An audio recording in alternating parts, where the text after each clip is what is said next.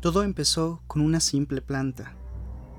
Me desperté esa mañana como lo hacía cada día. A punto de irme a trabajar, me di cuenta de un cambio en mi jardín. Había una pequeña y desconocida planta creciendo en una esquina, con una nota en su base. Decía así, un regalo de alguien que disfruta tu jardín. Debo decir que estoy orgulloso de las plantas que están frente a mi casa. Las he cuidado con mis propias manos y me he asegurado que crezcan tan bellas como pueden ser. Pero, ¿ahora tengo un regalo por ellas? Mi ego estaba a reventar. Me fui al trabajo. Cuando tuve tiempo lo busqué por Google, intentando adivinar qué tipo de planta era.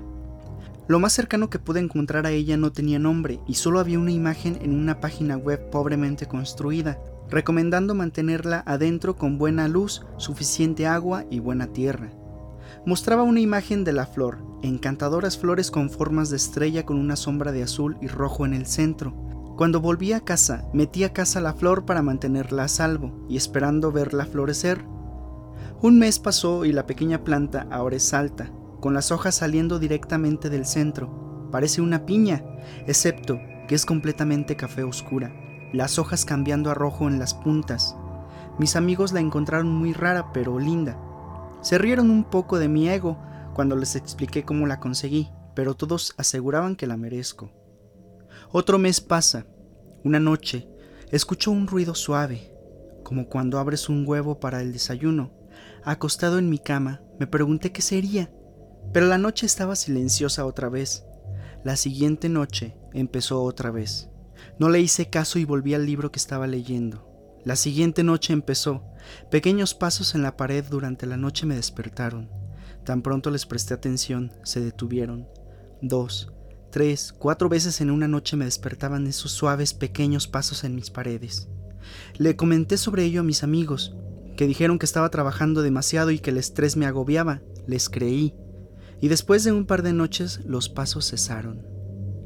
Un día, cuando fui a darle agua a mi regalo, me di cuenta de que tenía una rotura pequeña en un lado. Lo toqué un poco, curioso, y, con el sonido de un huevo rompiéndose, me mostró que la planta estaba vacía. Sorprendido, decidí checar el internet, después para ver si esto era normal en la planta, y me fui a trabajar. Tuve un día difícil, que me hizo olvidar completamente a la planta hasta que volví a casa y estaba en mi cama, relajándome.